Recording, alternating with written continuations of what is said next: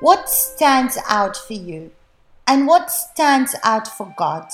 Let's see the difference in the following verses. We're going to continue meditating in the book of Matthew, chapter 15, from verse 29. And it says like this Jesus departed from there, skirted the Sea of Galilee, and went up on the mountain, and sat down there. Then great multitudes came to him, having with them the lame, blind, mute, maimed, and many others and they laid them down at Jesus' feet, and he healed them. So the multitude marveled when they saw the mute speaking, the maimed made whole, and the lame walking, the blind seeing, and they glorified God of Israel. You can see in these verses that the great multitude brought with them the sick, the lame, the blind, the mute, the maimed, and they put them at the feet of Jesus. And after Jesus cured all of them, they were all healed.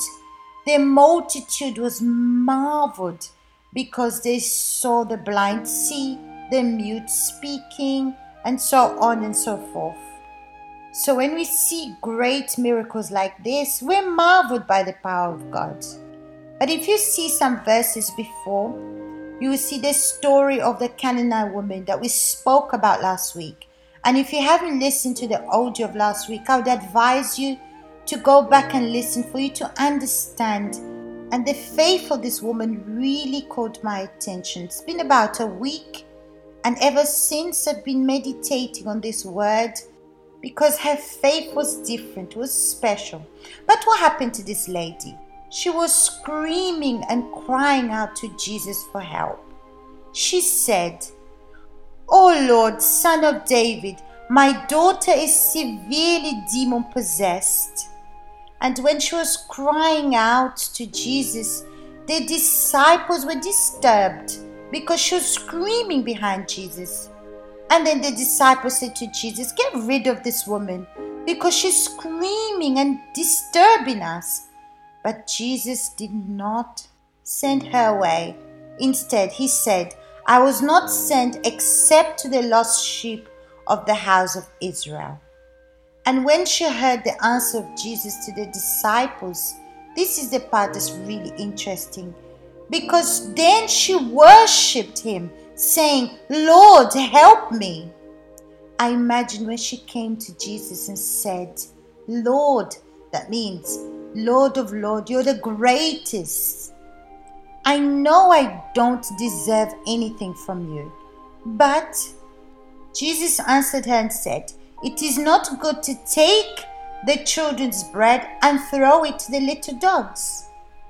First, the disciples despised her, and then Jesus said he didn't come for her, and now he's calling her a dog. But look at her answer. And she said, Yes, Lord. Yet even the little dogs eat the crumbs which fall from their master's table. In other words, she's saying, I know I do not deserve anything, but even the crumbs that fall from the master's table is enough for me. Look at the faith of this woman, my friends. She used her good eyes she didn't allow herself to be offended. She didn't complain because she was being despised. She wasn't angry with the answer of Jesus, but she used her pure faith. And this is what stood out for Jesus in her faith. This is the faith that pleases God. And then Jesus answered her, saying, O woman, great is your faith. Let it be done to you as you desire. And her daughter was healed from that very hour. Sometimes we are marveled with great things that happens, with great things that we see with our eyes. But in the eyes of God is different. The things that we see that's great, it's small for him and the things that we might see small, it's great for him. Like the faith of this woman. And how can we have this pure faith? When we do not allow ourselves to be influenced by the situation or circumstances, but when we come to Him knowing that we don't deserve anything, knowing that we're nothing, putting ourselves in our position and depending on Him, that's what calls God's attention. That's what stands out for Him. And He calls this a great faith.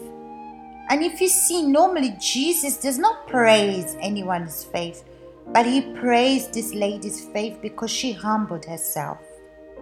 She didn't allow herself to be influenced by the circumstances.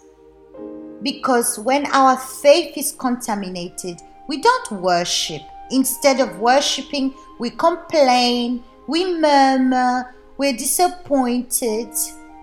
So we're not positioning ourselves before God like this woman did. My friends, personally, these verses really blessed me and makes all the differences. Like we said at the beginning of this audio, what stands out for you and what stands out for God? You see, that great multitude brought people that were sick, people that needed help healing physically. And when they saw the miracles that Jesus did, they were marveled. But that's not what stood out for Jesus. What stands out for Jesus is the faith that this woman had, the pure faith. And I want to call your attention to this, my friends. Examine your faith. What kind of faith are you using? Because our faith makes all the difference in our life. Even if you have mistakes, you're limited, you know that you don't deserve anything. But if you use this pure faith and you believe, you'll be honored. My friends, I want you to think about this. I want you to examine your faith, okay? So I will see you next week meditating in the Word of Life.